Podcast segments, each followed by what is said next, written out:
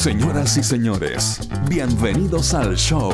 Sebastián Esnaola y Nacho Lira sueltan el teletrabajo, dejan de revolver la olla y se ponen a conversar de la vida misma, sin apuros y sin filtro. Aquí comienza Amables Oyentes.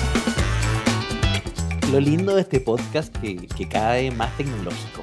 Yo quiero empezar a destacarlo. La gente no tiene por qué saberlo, Sebastián Esnaola, Feluca, aprovecho de saludarlos, pero los niveles de producción que tenemos ahora son francamente impactantes. Es que las herramientas son fantásticas. De, de partida no estamos físicamente, porque no solamente hicimos un puro capítulo físicamente presente. eh, y tampoco lo hacemos por esas ordinarieces de Zoom, ni Meet, ni No. ninguna de esas rasqueríos. Pero la gracia es que en este minuto esto se transforma como en un salón virtual y yo veo a Ignacio, Sí. veo a Feluca. Estamos conectados y eso es lo, lo- lo- yo creo que lo grandioso que tiene esto. Veo tu carita, eh, sí, Sí. y, y uno, y- y uno como que ya, ya se halló. Eso es lo que quiero decir, ya se acostumbró. Como que, Sí. ok, este es el nuevo normal, estos son los nuevos estudios de radio, estos son los programas, démosle. Desde la comodidad de la casita. Honestamente, honestamente, yo no quiero volver a verlo a usted nunca más en la vida. No No, quiero volver ver a más ver a cuerpo presente. No quiero percibir los perfumes, los perfumes de droga de, de Feluca. No quiero, no quiero encontrarme con nadie. No quiero volver sea a la todo. radio donde trabajo. No quiero salir más. Me basta con esto. Me basta con este tipo de relación. Me he dado cuenta que me, me he ido transformando en una suerte de ermitaño. Y la verdad es que no quiero tener. me- digo, eh, ESPN, hagamos un estudio virtual y hagámoslo desde la casa, por favor. Eso. Porque ya está bueno ya. No, mire, ca- cada tres meses tenemos esta conversación, la tenemos incluso en el podcast, y usted cada vez que lo escucho, más huraño. Más, no, no quiero ver a nadie, me voy solo al campo escuchando Kenny Rogers. Así ya está, pero. Kenny en Rogers. Puta, qué bueno es Kenny Rogers, weón. ¿Por qué Sí, estáis es muy escuchando bueno. a Kenny Rogers? Pero años sí, weón? Bueno, pero sí que si ya estoy envejeciendo. Pero sí, que No, déjenos- pero se pasó. déjenos- y aparte que en este, en este año y medio de pandemia hemos envejecido como 5 años, 6 años. Claro. Entonces, Son como los años de déjenos- perro, un año vale Mire. como ocho. Mire, si, si, si yo estoy escuchando hoy día a Kenny Rogers y rayo la papa con Kenny Rogers, déjeme, pues nada. Déjeme. Ya, ya es la cosa así nomás. Déjeme, total, son mis últimos años, dice. Porque, Ah, pero no le ponga color tampoco. No es que yo me asusto con esas cosas.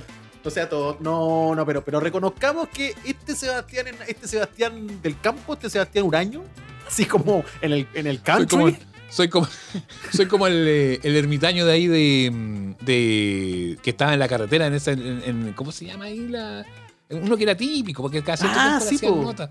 Está ¿Dónde ahí está? en, ¿Como por, em, por Hijuela, no, Nanger? Claro, sí es por ahí, pero ¿cómo Sí. se llama si eso tiene un nombre ese lugar donde están esas como rocas que se van a caer en la carretera, ¿te acordás? Sí, la- la- cuando. Las chilcas. La Norte. chilca. La muy bien Feluca, muy bien, la cuesta de la chilca. Gracias, gracias. Era mi papá que. No, no era mi papá. ¿Cómo va a ser su papá, Feluca? Nuestro patito ridículo. sí. Sí, Sí, siendo oye- patito fre- Oye, pero, pero sí, pues me- me- yo me, me veo así en el futuro, fíjate, como el ermitaño hacían- de, de la chilca. Le hacían nota a ese caballero. Sí, estáis como esos viejos, como esos viejos de comercial, así como, como el señor que está en un bote solo. Yo sé lo que es pasar frío. Digo, ¿cachai? Como, ya- como que uno ya está en esa, así, se está convirtiendo como en esos personajes. Pero que el paso del tiempo es inevitable. El otro día, por ejemplo, me levanté temprano, muy temprano, y- y prendí la tele Mm. y, y estaban esos cartones con los programas que vienen. Y yo decía, puchi, ¿por qué no hacen como antes en, en- en la- en las noticias de- de- de- del Canal Nacional? Ya que estoy antiguo, voy a decir, en las noticias De- del Canal Nacional que ponían Ahí- videoclips antes. Eso. ¿Qué pasó con el 7 cuando uno ponía? Yo me acuerdo. Con Patito Frey. Claro, uno se debe acordar. Feluca también se debe acordar, seguro. Es verdad, weón. Antes ponía en la tele, no sé, un cuarto para las 7, a las 7 cuando estáis levantando. Y no estáis con, este, con esta avalancha de malas noticias. Veías a Chayanne. Eso pasaba a esa hora. Claro, po, claro. O Había ponían video. Sigurucha, Amarucha, Sigurucha, cha, claro. cha, cha, cha. Y estaba ahí, salía Patito Fre. Hola, hola, buenos días a Eh, todos. ¿qué 5 para las tal? 7. Nos estamos Hoy día- levantando. Pero hoy día parten las noticias, además parten como un cuarto para las 6 de la mañana. Weón, no da Y abasto, razón, tú. Ignacio, son puras malas noticias, weón. ¿Cachai? La avalancha de malas noticias empieza ahora como a las 5 y media y no te suelta como hasta las 2 de la mañana. Puedes estar todo el día. Entonces, ¿en qué momento nuestra tele, claro que, que está bien que informe, si yo no digo que no informe, pero en algún momento te acompañaba como en otros momentos de la rutina? Y un momento clave es intentar despertar cagado de sueño. Y yo no sé si lo mejor que te puede pasar cuando estás en eso de escuchar eh, del niñito que apuñalaron, de la Ay, avalancha sí. de no sé dónde. Eventualmente te vas a enterar igual. Pero yo echo de menos mi Chayanne. Echo de menos Sí. como ese momento así medio lúdico con las meninas. Pom, chi, meninas. chi, pom, pom, Era bueno ese, ese el video era bueno ese con una- que era como un colegio. Y unas cabras eh, medias picaronas que empezaban a hacer coreografía y que mostraban el poto y todo eso. No, y, y- que las monjas las retaban, pero había una monja que era que se salía de la fila. po. Sí, una wea muy noventera, así como las primas, una wea así. Y además Sí. iban- iban- era una coreografía, iban en filita y se iban cambiando. Pasaban por la calle, después por una sala, después como por una oficina. Y, y salía un profesor así, un guatón barbón como yo, que empezaba a bailar. bueno, no, sí, Eh. era bien, era bien ridículo. Pero la, la gracia, además de ese programa de videoclips que daban antes de las noticias, era que deben haber tenido como 10 videos, así que salían siempre los mismos. weón. Bueno, era bien precario. Era Sí. bien, bien precario. Daban uno de Luis Miguel siempre. Siempre daban el mismo Luis Miguel. Fijo. Y, pijama- y era lenta. no- era, era medio romántica. como, como, Entrégate. una cosa mi así. prisionera. sí. O tuvo ninguna. Entonces Por te ejemplo. levantabas así como con esas cosas. Feluca, tú veías esa weá, ¿no? ¿Te acordáis de, de- Sí, lamentablemente sí. Antes de ir al Ah, pero colegio lamentablemente, ver... nosotros estamos, nosotros estamos esperando que vuelvan y tú dices que lamentablemente ya, quédate con Matamala, Eh. pues, weón, quédate con las malas noticias, quédate con Yo el, prefiero a el Matamala. 10%. Sí, porque en, ese- en esa época fue cuando nos hicieron tontos. A todos los chilenos nos hicieron tontos en esos matinales. Pero y, y- amargura. y después abrimos los ojos. Ah, y después, de- y después Ah, Chile o sea, despertó. claro, la culpa, la culpa fue de, la culpa fue de la tele. Claro, la culpa fue. Pero, la, cu- pero no pero- sea así. ¿Qué, qué culpa De los periodistas, tenía? pues ya, de los periodistas. Pero usted, ¿Qué culpa? pero Feluca, usted, Ese- anda, usted anda a- con este nivel de amargura todo el día. Todo el día anda pateando Pero la perra y todo eso. Por Dios, ¿Sabes que sí? Sí, ¿Sabes que sí. sí? Es porque soy de izquierda y los de izquierda siempre estamos enojados. Porque soy de izquierda y estoy enojado Se sabe. todo el día. A lo mejor te faltó Puta, más sí, mañana, si te faltó escuchar a Elvis Crespo a las 7 de la mañana. ¡Píntame! Suavemente. Sí, sí. nada, po, y uno Sí, se no, más o menos bien. No, no, no, no, no, yo no estoy de acuerdo. Las ¿Sabes flores de Café no estoy- Tacuba. Eh, eh, Déjame esa. parar. Aquí quiero detener esta situación. Yo quiero detenerla ahora y antes de que sigamos avanzando con la música. Peluca, ¿por qué la, la- la- la iglesia? ¿Por qué la izquierda tiene que ser enojada, furibunda y triste, weón? Ya basta. Porque la de eso, derecha, porque si la derecha está feliz, la izquierda está triste. Pero si la derecha no simple. está feliz. Pero la derecha no, está, no en está este momento no está feliz. Tú sabes cómo Acabo la de ver a, a Fontaine decir que en, en pandemia, estaba leyendo que en pandemia eh, el grueso del chileno no había bajado su, su ingreso. Pero qué pedazo de mierda ese caballero. No, sí, le fue súper bien, le fue súper bien en la última elección, están súper felices. Eh, el, eh, el tema, Pero él es digo yo, que eh, se pueden, se pueden abrazar perfectamente ciertas ideas que no necesariamente son las que sea, pueden estar con más contento, pero con otra, con otro mood. Yo creo que eso le falta Claro. un poquitito muchas veces a esa, a esa, a esa izquierda más consolidada, no sé, por la del Frente Amplio, la del PC, weón. Siempre están enojados, siempre están enoj- peleándose entre ellos, weón, sacando. Porque ahora uno ve a Jaume y a Boric juntitos, weón, pero en, en un mes más van a estar de las mechas, pues, weón. Por supuesto, po. Y, y a uno, le falta alegría y dos, weón, no saben ganar, weón. A mí esa weá me pasa con la izquierda y ya me tiene harto, weón. No saben Yo- ganar, weón. Yo tengo esa misma sensación. Eh, me quiero quedar sobre todo con lo segundo, pero otro más subjetivo, pero también creo que la izquierda no, no, no sabemos. Me voy a incluir, porque estoy pensando lo mismo. Estoy pensando en el mapa, en el nuevo mapa Está hablando, el, está hablando el Che Guevara, pues, weón. Aquí, el Che me Guevara. inclu- Me incluyo. Deja que hable Orrego, deja que hable Orrego. El comandante. Yo soy tan de izquierda como Orrego. Yo soy de izquierda, soy de izquierda. Vote por Soledad Alvear. Pero si yo soy de izquierda, de izquierda. eh, eh, eh, secundo todas las ideas de Mariana Elwin. Yo ¿no? soy de izquierda. Voté siempre por Rabinet en Santiago. Si yo les pregunto de los precandidatos presidenciales, ¿por quién votarían ustedes? A ver, ¿se mojan ese trasero? ¿Se lo mojan? No tengo ningún problema. Ningún problema. Perfecto, dígame. Ningún problema. Pero mi profesión me lo impide. no, tengo ningún, no tengo ningún problema. Pero se me olvidó cómo se llama, porque hay muchos. Ah, No tengo ningún problema, pero se lo digo fuera del aire.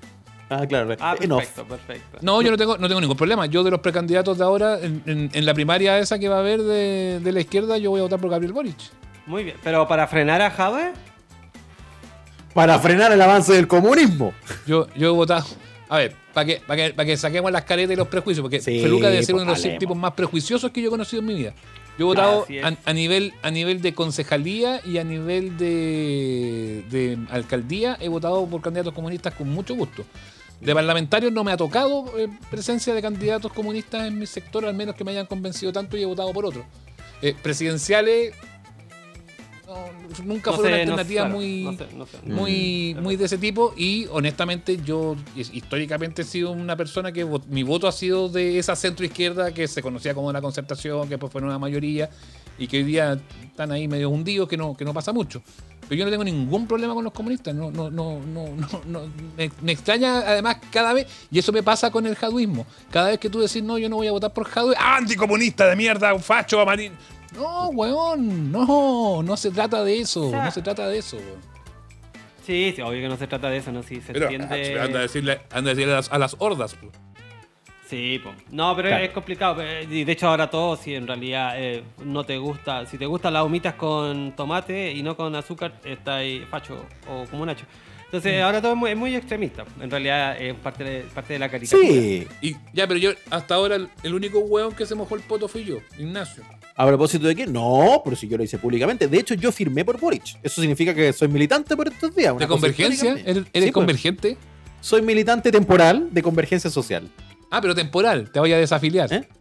Sí, sí, en el fondo mi objetivo no es militar en convergencia, mi objetivo era poner la firma para que Boris llegue a la primaria. A mí me parece valioso que la izquierda tenga unas primarias de verdad, no una primaria para que Jadwe gane mirando para atrás, una primaria competitiva, donde se pongan Claro. ideas sobre la mesa y en el fondo para Ya. mí son más herramientas democráticas. Ya, yo quiero que volvamos a hablar después del trencito musical y de eso. No, no, quiero sí, que yo- no quiero que nos olvidemos. Pero ya que, ya que Feluca nos llevó a este camino, porque Feluca es el, el único weón amargo que no hablar ve- de estas cosas. Porque no veía videos de joven, pues ¿ves? eso le Sí, pasa. porque no veía videos de joven y, y los padecía. Ya, pero si tú votas por ese sector, después vas a, y pierde Boric, que muy probablemente así va a ocurrir, de hecho, por, por, por Claro. cómo se, se plantea el escenario, vaya a votar gustoso y feliz por Jadwe o no? No, no. Y yo tengo también esa, esa sensación de que hoy día no es posible cuadrarse con un debate o con una posición sin que se polarice. Porque tengo esta sensación, pero mira, la quiero dar con más ejemplos todavía. Mi problema con Jadwe no es el comunismo, mi problema con Jadwe es Jadwe. A mí, a mí como él, él como candidato no me gusta tanto. Y de hecho, ¿por qué yo puedo decir abiertamente que no tenga ningún problema con, con el comunismo? O al menos en términos de las candidaturas. Porque si la candidata fuera Carmen Hertz, voto de cabeza. ¿Cachai? O sea, hay gente en el PC chileno. Si tuviera Gladys Marina aún, ni que duda. Claro, hay gente en el PC chileno que yo valoro muchísimo, desde su posición, desde lo que han aportado social y políticamente. Por supuesto que el Partido Comunista también tiene un montón de esqueletos en el closet a propósito de eh, la situación global del comunismo. Pero si nos vamos a la, a la- a la- escena local y a lo que significan los actores sociales acá, bueno, a mí me pasa eso. Me pasa que hay gente en el comunismo que encuentro muy valiosa. Entonces, mi rollo es ese. ¿Sabéis lo que pasa? Me gustan las mujeres del comunismo. O sea, pienso que, pienso que el PC hoy día tiene un grave problema del balance de poderes de hombres versus mujeres. Eh, tienes a Carmen Hertz, tienes a Camila Vallejo, tienes a, Y al otro lado tenéis como a Hugo Gutiérrez, ¿cachai? Tenía, Entonces, tenía ya se han generado otros liderazgos que, que- que- que estaban dentro del partido y que ahora son más conocidos, como Iracy Hasler claro. y, y, otro- y otros de los nombres que, que fueron ganando tanto en constituyentes como en otras elecciones del fin de semana pasado. También la sociedad se fue un poco abriendo al, más hacia la izquierda, probablemente porque es la derecha y todos los grupos pequeños, millonarios que, que no- nos dominan eh, los últimos 30 o, o 50 años. Eh, también yo alguna vez también me preguntaba, ¿por qué si tú le decías a alguien de derecha como el comunismo? No, el comunismo no, el comunismo no. Es como un, es como un demonio. ¿Ustedes entienden? Ustedes saben, yo no sé, ¿ustedes saben por qué es tan demonizado? Es como, no, no, es que eso no, no, no, no. Es, es casi es que medio irracional. Ahí, siendo, no pero ahí siendo sensatos de lado y lado. po. Cualquier posición de extremo es, es denostada, pero así como las, las, las siete plagas para el otro Sí. lado. El facho encuentra que el comunista son las siete plagas y el comunista encuentra que el facho son las siete plagas. Por eso siempre ha existido el amplio centro que cobija gente que toma un par de ideas de acá, tres de por este lado y, y van aglutinando a lo mejor muchas veces a una opción que a una opción que ha sido más o menos más o menos mayoritaria en general en, en la historia al menos de, de- de- de acá de nuestro país. ¿Pero tú pensás que el, el comunismo es, de- es- es extremismo? ¿Es como lo- los republicanos? ¿Es como son a un posiciones lado y...? no es que no es que no, no- mi- no porque es yo lo que creo que estoy Kast es diciendo. un extremista brígido, ¿cachai? pero no es lo que estoy Pero- diciendo. Yo estoy diciendo cómo no, se no, no, ven te pregu- pregunto para los de un extremo con el del otro extremo. Y al final de Mm. cuentas ahí que es lo más, lo más divertido que muchas cosas no, yo no sé no sé si no sé si es homologable el republicanismo con el comunista pero muchas veces sobre todo en este tipo de discusiones se terminan pareciendo más de lo que ellos quisieran y de lo que ellos y de lo que ellos terminarían. No se dan cuenta lo que se terminan pareciendo de un sector y de otro Yo creo que también tiene Sí, que ver con sí. cuando te cuadras con ciertas ideas o cierto candidato en particular. A mí incluso me pasa que puedo hacer una distancia entre lo que pasa con el PC y lo que pasa con el jaduismo, ¿cachai? Como que siento que ahí hay una, una suerte de militancia que, que tiene otros aspectos, que es más de barra, que es más de, ah, vamos a pegarle todo al que, al que no estaba muy de acuerdo con nosotros. Ahora, a mí no me parece nada de raro, Feluca, weón, si uno revisa la historia de verdad. Porque hay mucha gente que se opone férreamente al comunismo, porque el comunismo, al igual que el fascismo, tiene un historial eh, bastante poco democrático, un historial bien importante ligado a dictaduras, a abusos, a maneras muy autoritarias de tomarse con el poder. Entonces, eso no me parece extraño. Y pucha que les duele cuando se las sacan al baile, ¿eh? A diferencia, de- a diferencia de los del otro lado que las abrazan. los buenos-. Los buenos, los buenos se sacan, los buenos se sacan, no, pero esos son unos, unos pelotudos los que, los que hacen eso. Eh, cuando dicen, no, es que eh, Hitler era socialista, nacional socialista, no, esos son unos imbéciles. Eh, no, ten- por favor, tomen un librito, lean, lean un poco. Claro. Pero al, al de izquierda le pelota que lo asocien con, es- con, con esas, con esas realidades que son realidades que están y de las cuales sí o sí tienen que hacerse cargo cuando se habla de su historia, así como a, lo- a los fachos. A mí me da risa porque todavía hay un grupo de fachos que son esos republicanos y todo eso, que les encanta tomarse fotos con Pinocho, pues, weón. Y qué increíble, habían candidatos que se ponían con campaña, Pinocho para la weón. foto, hacen campaña y todo eso. Es, es como bien, bien singular eso que se da de repente entre un sector y otro. Pero yo quiero hablar de las meninas. Encuentro que poner a sacar al pizarrón a la gente a, propósito de, de la idea a la que suscriba, como eh, qué pasa como con los ejemplos extremos de esa idea, porque existen. O sea, cada vez que tú te vas al extremo, empiezas a distanciarte de la democracia.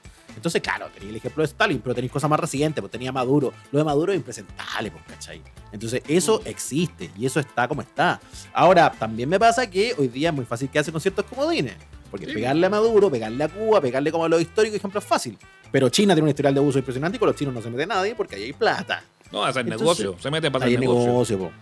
¿Quién está criticando la, la dictadura y los abusos de los chinos? Nadie, Xi. Jinping. De hecho, lo- Xi Jinping. Xi- Xi ¿quién quiere Jinping. Xi Jinping? y, la de- y, la, y nuestra derecha local tan eh, preocupada de los derechos humanos en otros lados, con los chinos jamás se va a meter. Entonces, es el tipo de cosas donde digo, ¿sabes qué?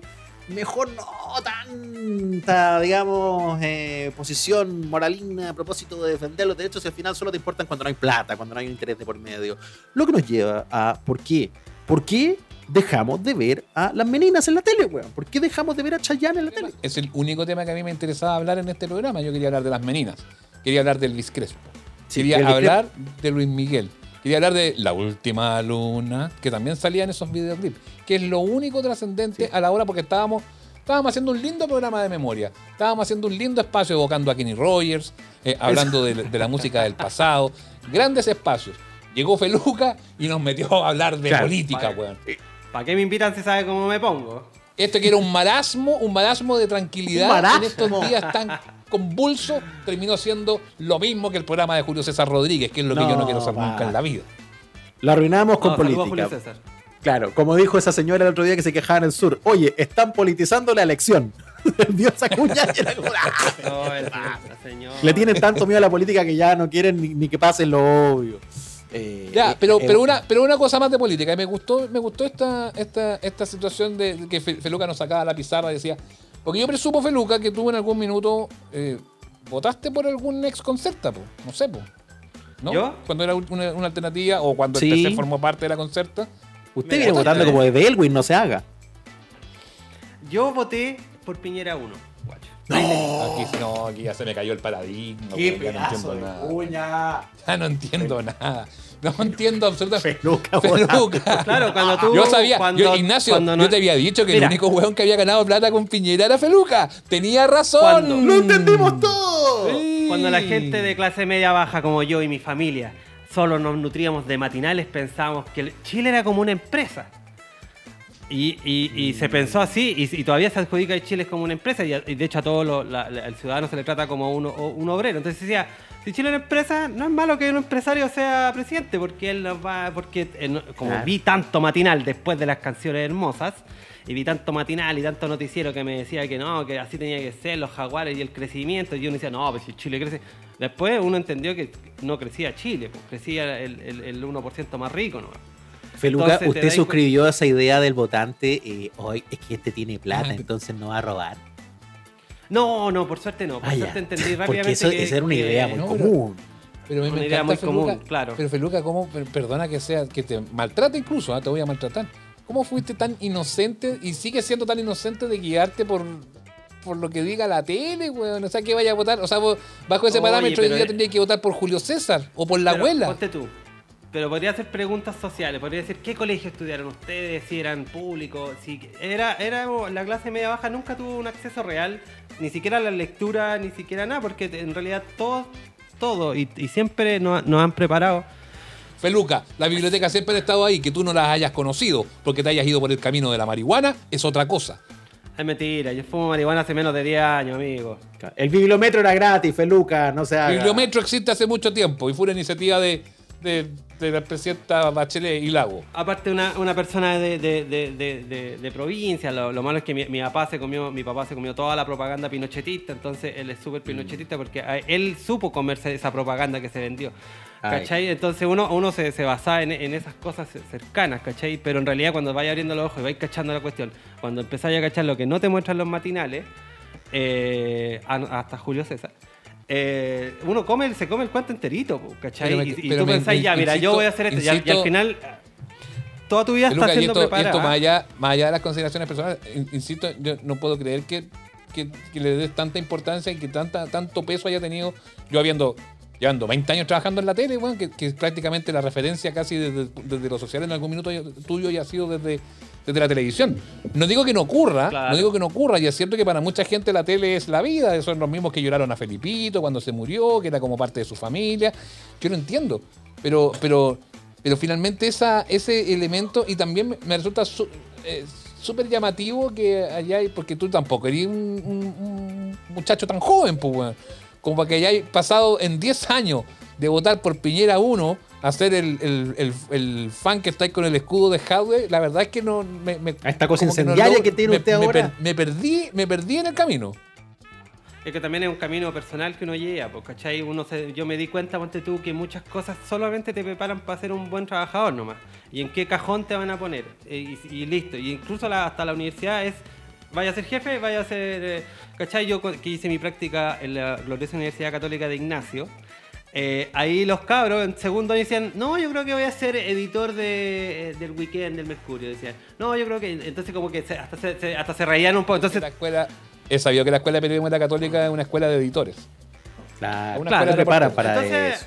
Entonces da lo mismo si van a ser buenos obreros o no, porque aparte ya vienen de la católica y, y son buenos estudiantes y los cabros, bueno, como Nacho son súper capos, pero muchos ya tenían la idea preconcebida. de- buenos. Yo que eh, estudié una, una hueá técnica, obviamente no, nunca me pasó en la mente nada, nada de eso. Entonces todo está preparado para que nosotros, la clase media, la clase media baja, lo eh, entiendo. seamos, seamos, pa- seamos parte, y la educación y todo, todo es un sistema para que seamos productivos, ni siquiera Lo felices. entiendo, pero déjame, productivos, pero déjame detenerte. Ese era un tema que fue súper debate en la elección de Piñera 1. po.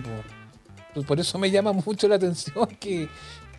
O sea, porque yo me di cuenta después, porque me di cuenta después, ¿cachai? Porque en realidad. Porque estabais viendo, uno- porque estabais viendo a Jorge Evia, pues weón. Porque estabas viendo a Margot Cal. Estabas Ahí viendo el trencito musical. Ese es el problema. Claro. Estabas en esas Claro. preocupaciones, en ¿Ves? esos afanes, y ahora vienes y te haces, te haces el que no escuchabas a las meninas y a Elvis Crespo, que es la única weá que me importa hablar en este programa. No quiero hablar de nada más. Yo igual echo de No, menos sí. pesa todo, porque uno podía hacerla, no sé. Entonces, ¿la culpa la tiene el símbolo? Esa es mi pregunta. Estuvimos Tú tan que siempre estás feliz. teníamos eso Sí, que, pues. claro. No, no. Pero mira Un, esa dos, letra, tres, pero mira esa letra. Esa Un, letra, La música no tiene culpa de nada. Esa letra, pero es que finalmente todo, mira, si todos los caminos, porque a la larga todo, todo esto está conectado. Porque a la larga todo esto es el principal reflejo de esa borrachera gigante que fueron los años 90. Sí. La compulsión por dar como fuera buenas noticias cuando no siempre las había. Tapémoslas por el lado, somos jaguares, nos reímos mucho y todo lo que fuimos escondiendo nos vino a buscar en los 2000. Nos estalló en la cara y tenemos el mundo Claro. que. En colaboración de esta concertación que ayudó harto a eso, porque como se habían dividido un poquito el poder económico para el uno y político Bueno. para el otro, le, le empezó a gustar el- el- lo económico a la, a la- a la concertación. A todo el mundo le gusta los- gobernar. se- O pues. sea, o sea, Feluca, O sea, se- Feluca al final de cuentas, Felu- Feluca es un weón de derecha al final de cuentas. A mí me quedó Feluca va a terminar, Feluca va a terminar Sí. votando, va a terminar Republicano. republicano. Republicano, Feluca para allá va, para allá va, para allá No va. sean por todo. Pero mira, tontos, oye, no sean- Mira, letra. mira, la borrachera, la borrachera de los 90, Ignacio, qué bueno que pusiste el tema. La borrachera de los los 90 se, se trasluce y queda mucho más clara, queda mucho más en evidencia con la letra del símbolo. Tú que siempre estás feliz, no te preocupaste, no hubo más problemas y las manos levantaste, ahora el símbolo te va a enseñar un pasito nuevo para bailar, vamos todos, 1, 2, 1, 2, 3. Mira la weá, po, weón. Todos para arriba. Eso es, en tu- en- es como en tu época, vos, Sebastián, cuando en el Happening decían ríe cuando todos están tristes y mataban gente. Sí. Pero bueno, Está, siempre nos está, taparon. Ríete, y- y- y- baila. Ahora, yo, he entrevistado, yo he entrevistado a varios de los ex Happening y, y en particular, bueno, hay muchos de ellos que, que- algunos que estuvieron, eh, estaba bien repartido, pero la mayoría fue, participaron en la campaña No, la Maite, en fin, Sí, el mismo Alarcón y todo eso. No todos fueron del sí. Y muchas veces, y, Pedrero también, pues Pedrero y la Gladys del Río fueron, fueron eh, del no y fueron muy cercanos a la concertación siempre. Eh, y mm, en tiempos en que no se podían meter mensajes, claro, se le carga y al happening, y yo creo que un mote que, que con justicia se lo lleva, que era el circo de la dictadura, porque efectivamente fue el circo de la dictadura. Pero ellos con las pocas posibilidades que tenían, hacían, metían algunas cositas así como medias piolas. Entre otras cosas, la canción del happening. El ríe cuando todos estén tristes. Eh, no, Claro. no fue tan azaroso que hayan escogido esa canción para hacer Mm. ese programa. Pero sí, indudablemente es el circo de la, de la dictadura, lo mismo que pasó con Sábado Gigante y con todos los programas esos de la época, que era un- una La, tele- la pa- Teletón, con todo respeto, todo lo que pasaba. la Teletón de Big Circus en, en este Chile. En la Teletón, en- Claro. en- en- que una vez al año, en una, una vez al año hacía algo decente, igual que los empresarios, ahora que lo pienso. Y era ahí Que tenía- decente todo el año, era como una Navidad, era como una Mira. renovación de mi decencia, dando un poco de plata al banco. Y, y en Sí, la esquina, ese- o- esa, forma, esa forma es súper cerda, pero ¿sabéis qué me pasa con la Teletón? Y habiendo estado muy cerca del trabajo de la Fundación Teletón yo en los últimos Ah, años, sí. tú, miráis, tú miráis la pega que hay en, en- en los centros No, y las posibilidades no de recuperación. discute. Y ahí, No y ahí yo me. Ahí, claro, la campaña a mí siempre me ha dado un poquito de asquete, no, no me gusta.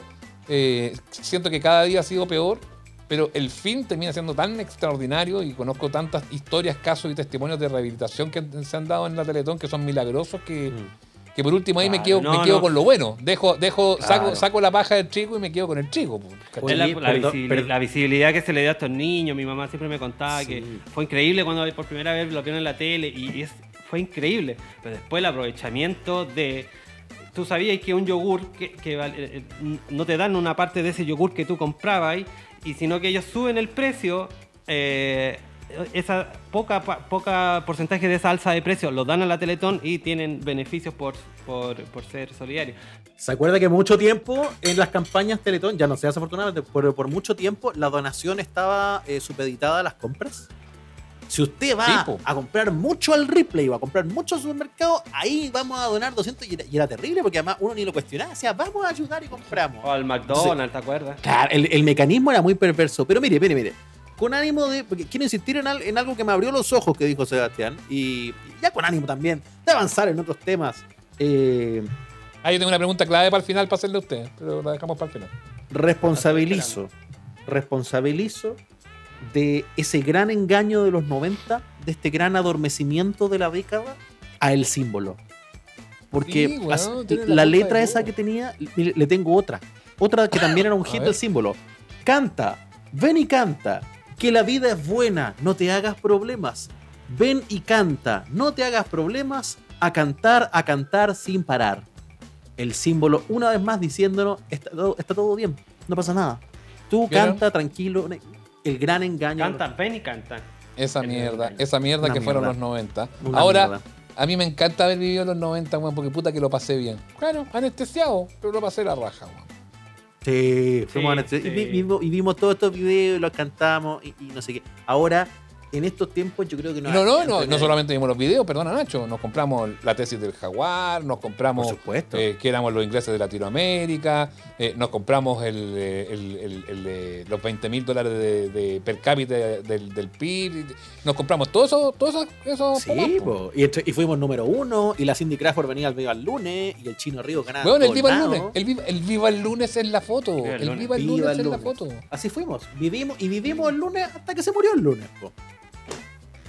Aquí está. Es que vi lo del Viva el lunes, es porque es, es, es- yo creo que el- el- la fotografía de la borrachera de los 90 es el video del lunes. Nos creíamos amigos de la Cindy Crawford porque venía a vernos porque le pagábamos. Nos creíamos amigos de David Copperfield, nos creíamos amigos de Omar Sharif, nos creíamos amigos. Pero no eran nuestros amigos, weón. nosotros seguíamos siendo los flights del barrio, los picantes del barrio. ¿Cachai? Ganamos, teníamos más plata, pues, pedimos un crédito y ahí no, nos creímos. Ya de y es como, ah, yo pago, pago por un saludo. Claro, y ahí Es pagamos igual que lo del fútbol. ¿Te acordáis cuando en, en Viva el lunes para, para Francia 98 iban todos los futbolistas, el pelado Acosta, iban, iban todo en todo? No es culpa del fútbol ahí, ¿cachai? Él, como dice, instrumentaliza el fútbol para sacar ganancias y que todo es un. Todo puede- bueno, ahora funciona muy similar, pero ahora en mucho menor escala. Todos podemos hacer pequeños negocios y poder vivir Pero- más del esfuerzo de uno mismo. Pero ahí no hay Sí. delito, pues, Feluca, pues. O sea, si, si estábamos todos rayados con la selección que iba a Francia y la llevaron a un programa de televisión, ya, pues, pase, y- pase y suba. Yo también, yo también quisiera hacer eso hoy día y, lo- y- y seguramente mañana lo van a querer hacer también. No le veo tanto el problema, el problema a eso. El problema es la siesta y, y es- y es esa cuestión de plantear casi como que Chile era el país donde todos, donde todas las grandes figuras del mundo querían estar, siendo que no venían por gusto, sino que venían porque les pagaban Ah. un caché, ¿cachai? No era así nomás. Sí. Entonces empezamos a despertar la isla de la poquito de ese fantasía. sueño. Despertamos un poquito de ese sueño, como las noticias de la mañana que nos quitaban el sueño, en este caso las canciones de la mañana. Y aquí estamos. Eh, ¿Y quién era el mejor de las noticias de la mañana? A. Benjamín Palacios. B. B. Rodolfo Bayer. Oh, era bueno. oso. Más, más opciones. Alejandro Guillé. ¿No ves que la hacían en una época? De veras, que la hacía también. Sí. D. Decían que se, se escondía una marraqueta debajo del diario. Mientras No, sí, es un hecho. Mm. Es un hecho. Doy fe. La, teni- la Doy tenía. fe. ¿Y Mauricio cuenta ahí o, o es después? Bustamante llegó después, pero llegó. no, Eh, Israel pensaba. Mauricio Mauricio, pero es que Israel ya es como 2000. Sí, es más 2000ero. Tu- Su show No, pero es más Bustamante, pero 2000ero. Bustamante, Bustamante sí, pues. Bustamante, Bustamante, Bustamante entró como ahí en los 90. sí. Sí. Me gustaba Rodolfo Bayer. Rodolfo bastante. Bayer. Sí. Me Rodolfo gusta Bayer. esa cosa media anodina. Así, ¿no? Sí, Bueno, el, notici- el señor de la noticia de la mañana noventera era anodino. Pasábamos del símbolo a Benjamín Palacio y de Pero es que era un, pero es que era un locutor nomás, pues.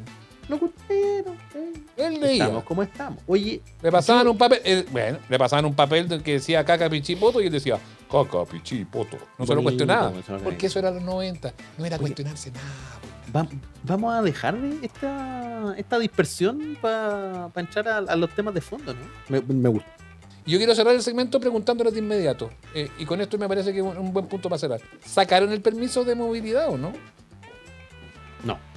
¿No? Mm, No, Yo lo yo- revisé, yo no- lo tenía activo, pero no lo. O sea, lo No, ni, ni siquiera por el ejercicio de si funcionaba, porque yo en rigor ya puedo. Porque ya tengo la- las vacunas al día. Sí. Eh. No, yo lo saqué para ver cómo era. Para eso lo saqué. Porque no, ¿Y le no salió? necesitaba Claro, ¿Te, Sí, te sí, muestra sí, todo lo que.? Ya. Lo tengo. O sea, es un Ah, código, bueno. código QR. QR.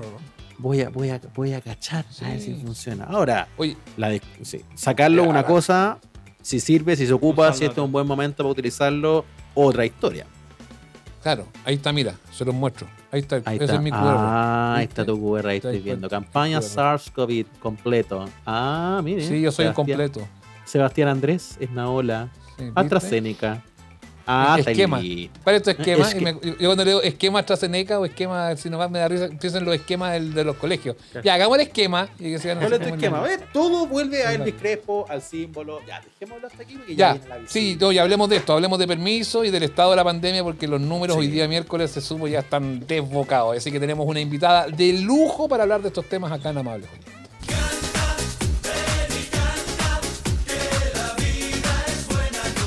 El mejor desahogo, con o sin pandemia. Amables oyentes.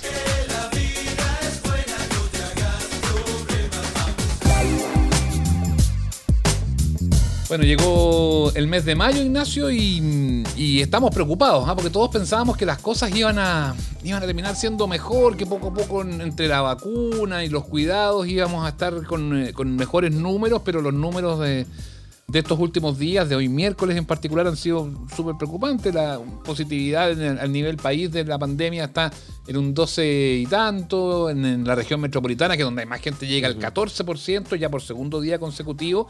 Y esto ex- excluye la- los casos de búsqueda activa, porque es como un fin de semana largo, no hay, no hay mucha búsqueda activa, no hay muchos exámenes que se hacen de ese tipo, sino que es la gente que realmente está enferma. Y eso, eh, obviamente, que nos preocupa de cara, de cara a lo que viene y abre un signo de interrogación gigante a propósito de eh, los permisos y todas estas cosas que se están eh, tramitando eh, en estos días. Eh, mm, está con nosotros para hablar de, este tema la doctora Janet Vega. ella es ex subsecretaria de Salud, asesora de la Organización Mundial de Salud. Tiene una virtud, Janet Vega. Yo he conversado hartas veces con ella en, la radio. Tiene una virtud, Ignacio, que yo creo que siempre vale la pena y yo siempre lo expongo cuando, cuando conversamos. ella, varios meses antes de que partiera todo este tema del COVID-19, ya había alertado, ojo con lo que puede pasar cuando llegue una pandemia, porque el mundo no está preparado para ello. Y vaya que ha sido cierto. Janet, gracias por estar con nosotros acá en, eh, Amables Oyentes. No, al revés, gracias a ustedes por invitarme. Feliz yo de estar acá. Bienvenida, eh, Janet. Eh, en esa presentación que hacía mm, Sebastián, hablábamos de esto, ¿no? Como de las proyecciones, cómo nos imaginábamos este mes de mayo, lo que venía. Y lo, que primero quisiera preguntarte es si, si nos pasamos de optimistas, a lo mejor. A ver, yo creo que más que pasarnos de optimistas, aquí lo que hay es una conducta voluntariosa eh, y que ha sido sostenida a través del tiempo. Y desafortunadamente uno no puede cambiar la realidad. Entonces, ni se cambia por decreto. Entonces, estaríamos por tercera vez con la misma historia. Mira, estamos igual que en mayo del año pasado, solo que con diferente interlocutor. El mayo del año pasado el ministro decía, no, si va a estar todo perfecto, no pasa nada, eh, lo estamos haciendo estupendo. Y todos los expertos le decían, eh, no va a venir un rebrote, eh, hay que eh, poner medidas como corresponde, hay que mirar la situación, ordenar bien la estrategia y hacerla como corresponde. y bueno, pasó lo que pasó. Ahora estamos en la misma, o sea, estamos con un evidente problema porque la curva que iba bajando levemente, pero iba bajando, ahora se revirtió y va subiendo de nuevo. La pandemia se revitalizó y eh, en la práctica ya ayer, anoche, estaba ocupado, eh, pues tenemos por lo menos tres hospitales en la metropolitana en que tenían colas en el servicio de urgencia muy grande. Estamos en 96% de ocupación UCI y resulta que ahora se implementa, es que como, es como una cosa tremenda, se implementa un permiso de movilidad que además no hay ninguna posibilidad de eh, poder controlar el uso. Claro. Entonces lo que, lo que va a ocurrir, y es evidente, o sea, estamos de aquí a dos semanas más, vamos a estar colapsados de nuevo, o sea, más colapsados aún. Janet, ¿y este permiso tú lo ves como casi como que se le traspasa a la gente la responsabilidad, casi como arréglesela como pueda nomás? o sea, se traspasa por, por enésima vez la responsabilidad a la gente. Y probablemente en dos semanas más, cuando estemos con todo colapsado, o con muchos más casos que ahora, nuevamente se va a volver a decir que en realidad la culpa es de la gente porque a pesar de que le dijeron que igual se cuidaran, no se cuidaron. Entonces, que fue lo mismo con las vacaciones. Se dijimos, cuando mm. hagan el permiso de vacaciones van a subir los contagios. Dijimos, cuando abren los, abren los colegios van a subir los contagios. Y por lo tanto, los responsables, pero no solamente, ojo, ¿ah? porque no solamente dijimos el problema, sino que siempre hemos planteado soluciones todos los que estamos conversando, porque ayer el ministro dijo que estaba bueno de plantear problemas y no soluciones. O sea, perdona, pero el colegio médico y la mesa social llevan meses, meses tratando de que se implementen algunas de las medidas. Una de esas es que hay que reestructurar el plan paso a paso completo y hay que mirarlo entero porque hemos ido aprendiendo cosas que no sabíamos. Por ejemplo, ahora sabemos las que son actividades de bajo riesgo y las que son de alto riesgo. Antes no lo sabíamos. Entonces estamos al revés. Nosotros estamos básicamente promoviendo las de alto riesgo, que son las que aumentan la movilidad o, y la aglomeración, y no estamos promoviendo las de bajo riesgo, por ejemplo, que la gente pueda salir a hacer ejercicio el fin de semana en espacio abierto, que tiene un riesgo mucho más bajo, o que efectivamente hagamos una vuelta al colegio ordenado, partiendo por los niños más pequeños, que son los que tienen menos riesgo, con un buen aforo y con eh, salas ventiladas. Entonces, no es solamente este carnet, es, eh, es eh, la estrategia completa. Pero además de eso, y que es lo otro preocupante, es que efectivamente aquí nunca queda claro si las medidas son sanitarias, son económicas o son qué. ¿Y qué es lo que decimos? Antes hablábamos, como decir que la comunicación de riesgo eh, no se hacía bien. Yo ahora últimamente estoy pensando que en realidad no es que no se haga bien, es que simplemente hay una decisión. Y aquí, por ejemplo, la decisión clarísima es aparentemente empezar a mover la economía, pero además eh, generar como estas falsas condiciones de seguridad para poder hacer la Copa América. Entonces, mm. entonces ¿dónde estamos, digamos? Por ahí también mencionaba esto de pasarse optimista. Mencionaba como una suerte de compulsión por tratar de dar buenas noticias, cuando de repente no las hay nomás. Eh, Así "Hoy es. Vamos a tratar de hacer esta cosa y vamos a movernos para Somos allá". los Sí, super. Pero viejo. Sí, bien así. Porque no sé si un- una idea como un pase de movilidad sea eh, eh, de frente a un mal plan. Quizás no es el momento. A lo mejor más adelante Así para, para incentivar la vacunación sí puede funcionar, ¿no? Eh, me, me queda esa sensación de que tiene que ver más con el tiempo que con que la idea misma no funcione, porque en otras partes sí se está implementando. Bueno, pero a unos niveles que no tienen nada que ver con los niveles de casos diarios que tenemos nosotros ni de positividad. Ahora, mira, se dice, esta es una súper buena idea porque va a incentivar la vacunación. Entonces se asume que la vacunación no está ocurriendo porque efectivamente eh, no, las personas no están yendo, pero no es así.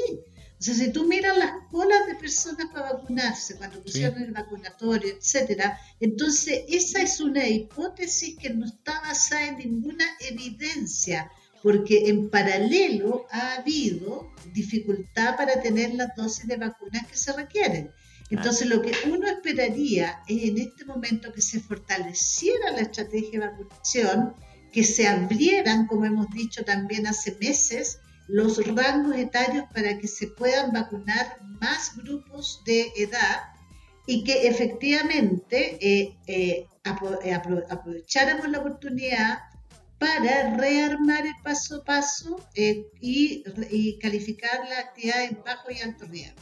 Entonces, tampoco eso, eso que se dice que las personas no se están vacunando, no es cierto. Y lo segundo es que cuando uno mira cuánto ha, con toda la, la, publicidad de la vacunación, qué es lo que ha ocurrido en estos poquitos días, los que han aumentado en ir a vacunarse son los de 60 a 70 fundamentalmente, y los de 50 a 60, y los grupos menores mucho menos. Eso es bien, es bien llamativo, eso, eso también, y, y- ya hablaremos de, vacuna, porque yo creo que es importante profundizar en qué es lo que va a pasar cuando ya esté todo esto vacunado, si efectivamente se van a poder conseguir la inmunidad. Pero me quiero quedar en algo, me quiero detener en algo que dijiste que, pasó medio colado, Janet, y que yo creo que es interesante que, que- lo profundicemos. Eh, A juicio tuyo, ¿tú crees que el plan y la idea de esto finalmente es eh, reabrir la economía a cualquier precio, incluso a, a costo de vidas humanas, que se mueran lo menos posible, por decirlo de alguna manera?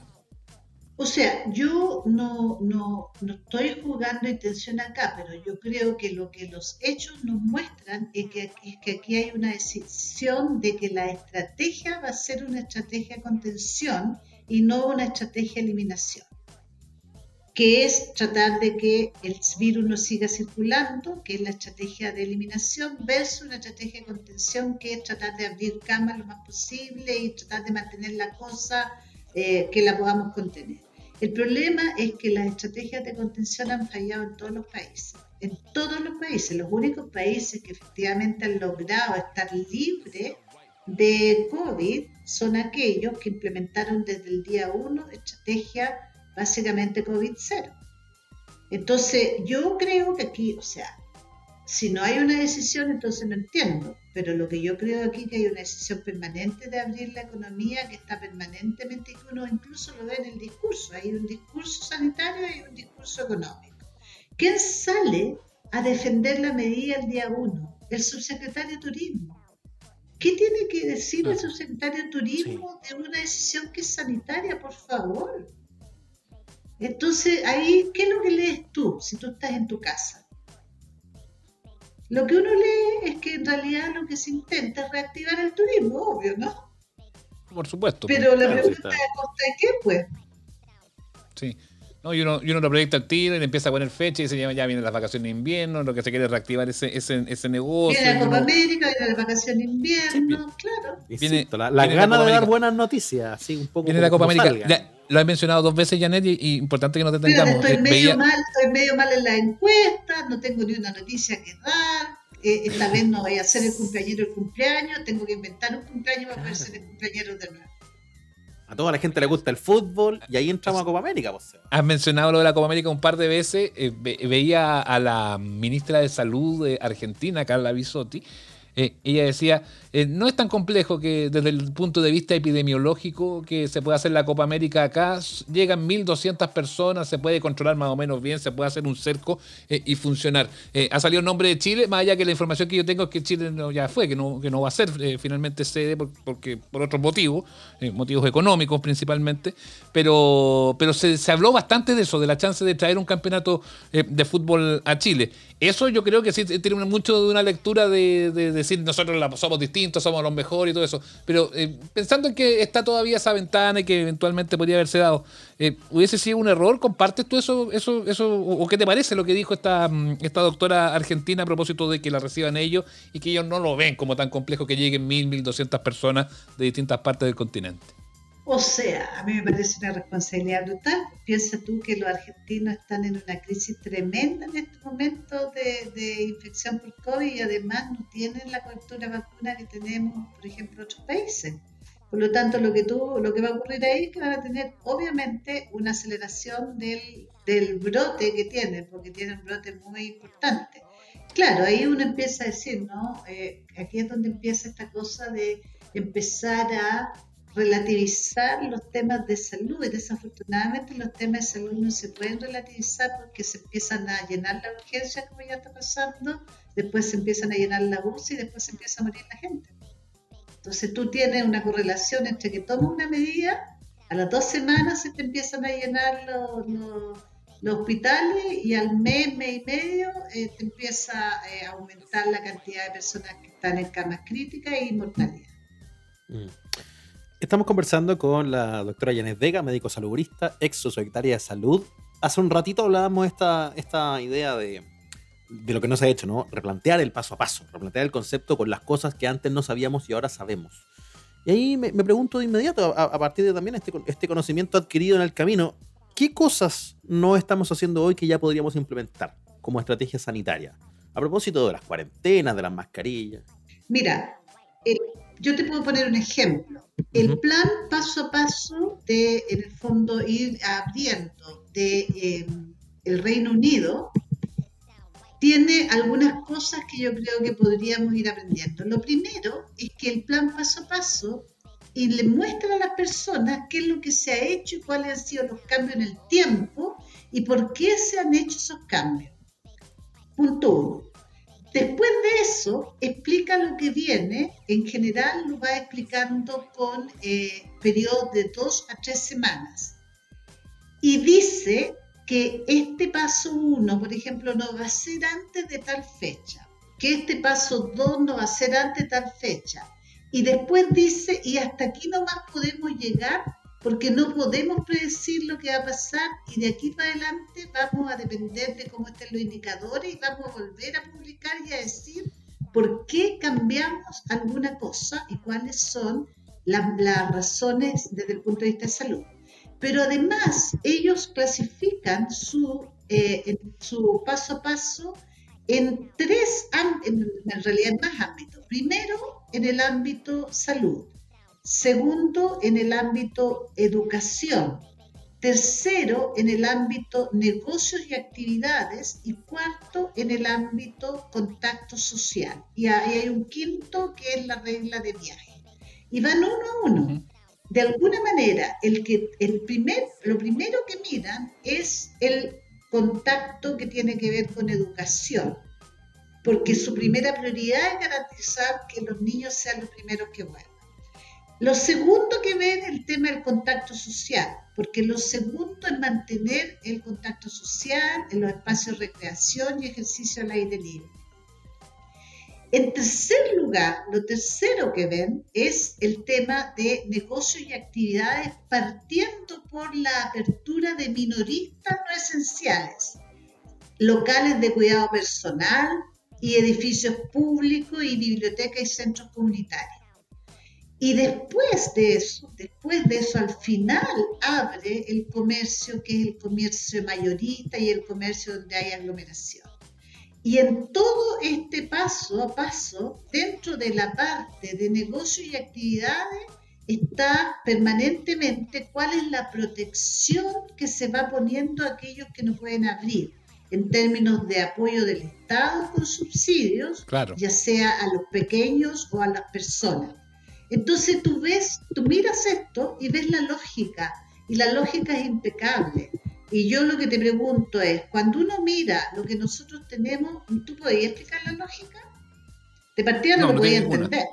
Además, Janet está súper parchado ya, pues, o sea, el espíritu original que a lo mejor podía haber tenido un sentido, se le fueron agregando, sacando y parchando tantas cosas que ya termina siendo como un, Sin un ninguna final. Porque si tú miras los indicadores, no cumplimos ninguno. La gran mayoría de los lugares no se cumplen. Entonces, entonces, entonces no, aquí no se trata de atacar al ministro, de qué sé yo, aquí se trata de una mínima coherencia en la estrategia de salud. Y no le estamos diciendo esto a personas que no hayamos tenido experiencia. Perdóname, yo manejé la H1N1 y cierto que era otro ámbito, cierto que era de otra edad, que no era una pandemia y todo, pero la verdad es que hubo bastante menos disrupción de la vida de las personas. Y, y las epidemias se, se manejan en el mundo desde hace muchos años. Y en esta en particular, mira, tuvimos el, el genoma del virus a la semana, tuvimos vacunas a menos de un año, sabemos lo que pasa de una manera muy, sabemos qué países son exitosos y cuáles no, sabemos las medidas que tienen éxito y las que no tienen, sabemos los mecanismos de transmisión. Entonces, ¿qué estamos esperando para implementar una estrategia en base a la evidencia? Pues? Mm. Y yo sé que es impopular eh, decir, no, el carnet de viaje no, porque en el fondo está la otra cuestión que ha sido compleja, es que se ha ido fragmentando la historia. Entonces, como es esta cosa media oportunista, es queremos que las personas sean libres. Claro, y si a ti te dicen eso, uno tiende a decir, sí, en realidad estoy aburrida, quiero, qué sé yo. Pero, pero eso no es una estrategia de salud pública, pues. Porque la Mm, Sí. libertad de hoy la vamos a pagar en dos semanas más. La pagamos en dos semanas más y volviendo nuevamente a golpearle la puerta al, al- al Estado, por el Estado que nos dejó libre, el que le vamos a tener que ir a pedir las camas para que, no, para que nos atiendas. Muchas de ellas No, saturadas e inexistentes este- en, en este momento. Pero y además la culpa la vas a tener tú, pues, porque tú te portaste mal. Tal cual. Tal cual.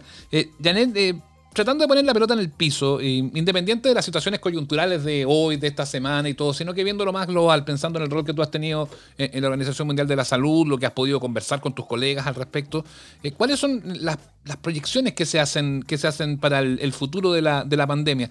Sabemos que esto va a cambiar, sabemos que todos estos procesos son largos, eh, pero ¿cómo crees tú que viene, que viene para más adelante, más allá de lo que pueda pasar aquí en Chile, más allá de pasos o pasos más o permisos menos?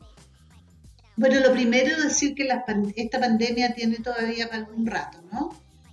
O sea, vamos a estar con estas eh, olas hasta que tengamos un porcentaje de la población mundial vacunado importante. Y estamos hablando alrededor del 80%. Pero Es verdad, perdón, perdón que te interrumpa, perdón que te interrumpa. Sí. Es verdad que no sacamos nada con tener una gran vacunación nosotros. Si Argentina, Perú, Brasil incluso no tienen un buena, una buena estrategia de vacunación, que esto tiene que ser sí solidario en, en grupos más grandes. para la estrategia de eliminación. Porque cuando tú Perfecto. tienes el 80% de población vacunada, esas personas que están vacunadas están protegidas básicamente de tener enfermedad grave o de morirse. No totalmente, pero tienen mucho menos riesgo. Pero el riesgo sigue existiendo mientras el virus esté circulando. Y si te tienes todos tus vecinos con virus y además con distintas variantes que van apareciendo, es evidente de que la epidemia no se va a acabar y que vamos a seguir así. Y eso, por eso que la OMS está diciendo de que, de que, eh, bueno, hay varias cosas. Acaba de salir un informe que se hizo una recopilación de todas las acciones, no solo de la OMS, sino que también de los países, etcétera. Y la primera frase de ese reporte, que, que fue liderado por Helen Clark, que fue ex primera ministra de Nueva Zelanda, dice, la epidemia de COVID-19 ha mostrado la gran falla global que tenemos de gobernanza, tanto global como en los países. Ha mostrado la falla y el fracaso de la gobernanza mundial. Esa es la primera frase. Y después empieza a mostrar el hilo. Muestra, por ejemplo, que al comienzo nadie tomó en serio que como era China, los otros se- los países se pusieron wait and see que la OMS se demoró al menos un mes adicional para poder contener y que en febrero, que era el momento de haber eh, abortado la epidemia, fue un mes perdido y en marzo ya era tarde.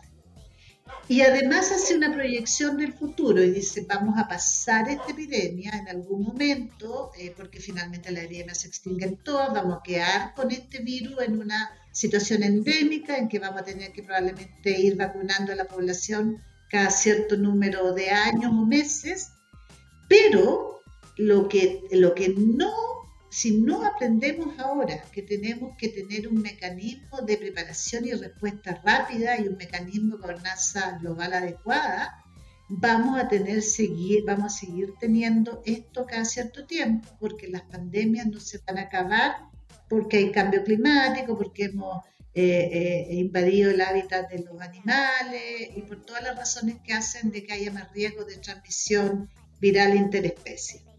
Eh, entonces, la situación es, en el fondo, primero, urge, urge ser más equitativa en vacunación. Segundo, urge generar el financiamiento dentro de los sistemas de salud para lo que se llama preparedness and response y lo tercero, que es lo que se está reuniendo por varias organizaciones internacionales, es hacer un eh, tratado, un convenio como el, el, convenio del tabaquismo o el convenio del cambio climático, un tratado internacional que en el fondo ponga metas para poder evitar que esta situación siga ocurriendo. Y por cierto, hay otras medidas que se están proponiendo que es, por ejemplo, en este minuto para poder hacer que poner a disposición de inmediato eh, dos billones de vacunas para aquellos países que no los tienen, inmediatamente liberalizar las patentes de las vacunas, eh, inmediatamente mm. poner dentro de las contribuciones que sea obligatorio contribuir a la OMS, a la OMS para eh, preparar este fondo de emergencia, etcétera, etcétera, etcétera. Janet, yo por mi lado tengo una pregunta que que mm, quizás es más humana que técnica, pero a, propósito de las proyecciones y esto que hablábamos del mundo que se nos viene en los próximos meses. Porque primero no es un mundo sin COVID, es un mundo conviviendo con el COVID de una manera distinta, ¿no? Un poco incorporado a, nuestras rutinas, pero, ¿podremos retomar un tranco, digo, de, de, actividades sociales, industriales y de, y de las cosas como las conocíamos?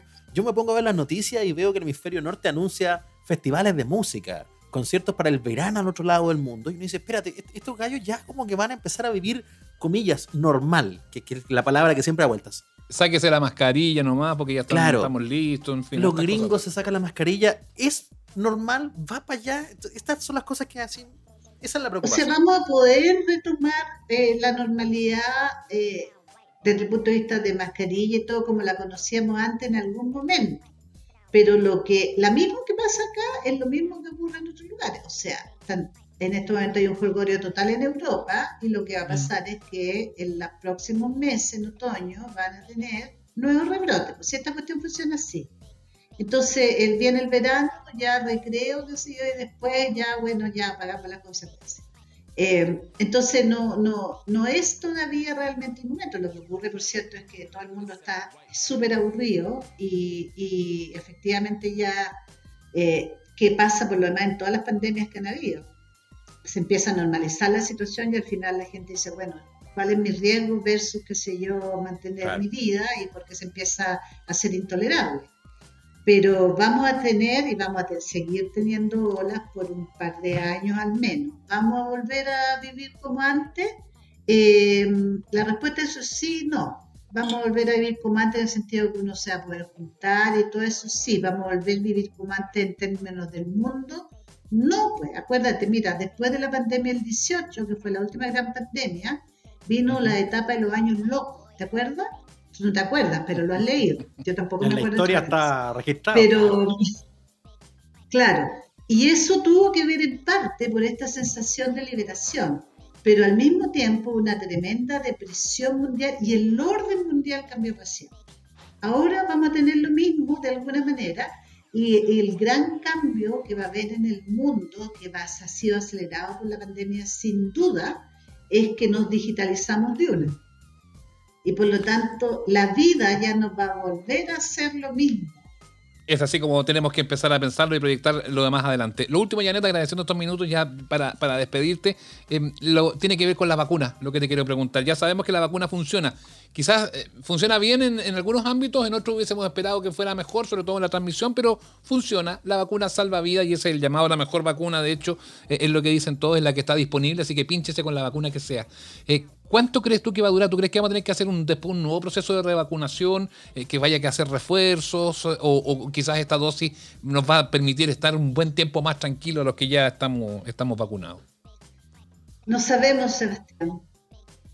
Esa es la respuesta más honesta. No tenemos el tiempo suficiente de seguimiento. Hay algunas publicaciones que muestran que por lo menos alrededor hasta los siete meses todavía hay inmunidad sostenida, pero hay algunas otras publicaciones que han empezado a mostrar que parece ser que hay una cierta disminución de los anticuerpos neutralizantes eh, pasado alrededor de ocho meses. Si eso tiene efecto o no en reinfectarse no lo sabemos, porque esa es una de las cosas que estamos aprendiendo, pero sí sabemos que nos protege por lo menos, por lo menos por alrededor de seis a siete meses, lo cual no es nadita menor y si después hay que revacunarse, se revacunará, pero eso es parte del aprendizaje que vamos haciendo todos los días y que por suerte la comunidad científica está totalmente comunicada y reportando de inmediato lo allá. Eso es lo bueno, que va a haber, va a haber alarmas en todos lados cuando ya se empieza a detectar de manera eh, más sostenida si es que hay una baja en la protección que puede tener la vacuna y en qué momento eh, se tiene que hacer eh, el proceso de revacunación. Hemos estado en esta ocasión acá en Amables Oyentes con la doctora Janet Vega. Un placer, un lujo y un, gran agradecimiento para ti, Janet, para, por haber conversado, por siempre ser tan franca, ser tan directa, de darnos malas noticias cuando hay que dar malas noticias y cuando también hay que decir que, que las cosas se están haciendo bien. Lamentablemente hay muchas dudas con lo que está pasando acá en el país, así que yo creo que el último llamado que podemos hacer, Janet, es a seguir cuidándonos nomás. Así es, bueno, y ahora, y yo en particular esperar las réplicas, porque cada vez que uno dice las cosas como son, aparecen en el matinal. Bueno, sí, es verdad. Hay mucho, hay mucha sensibilidad eh, a la hora de las críticas por parte de la autoridad, lamentablemente. Eh, Janet, gracias de verdad nuevamente. ¿eh? Ya, pues que estés muy bien. Chao. Gracias, doctora. chao, chao. Pero mira qué interesante, Sebastián. Oye, pero peluca, sí.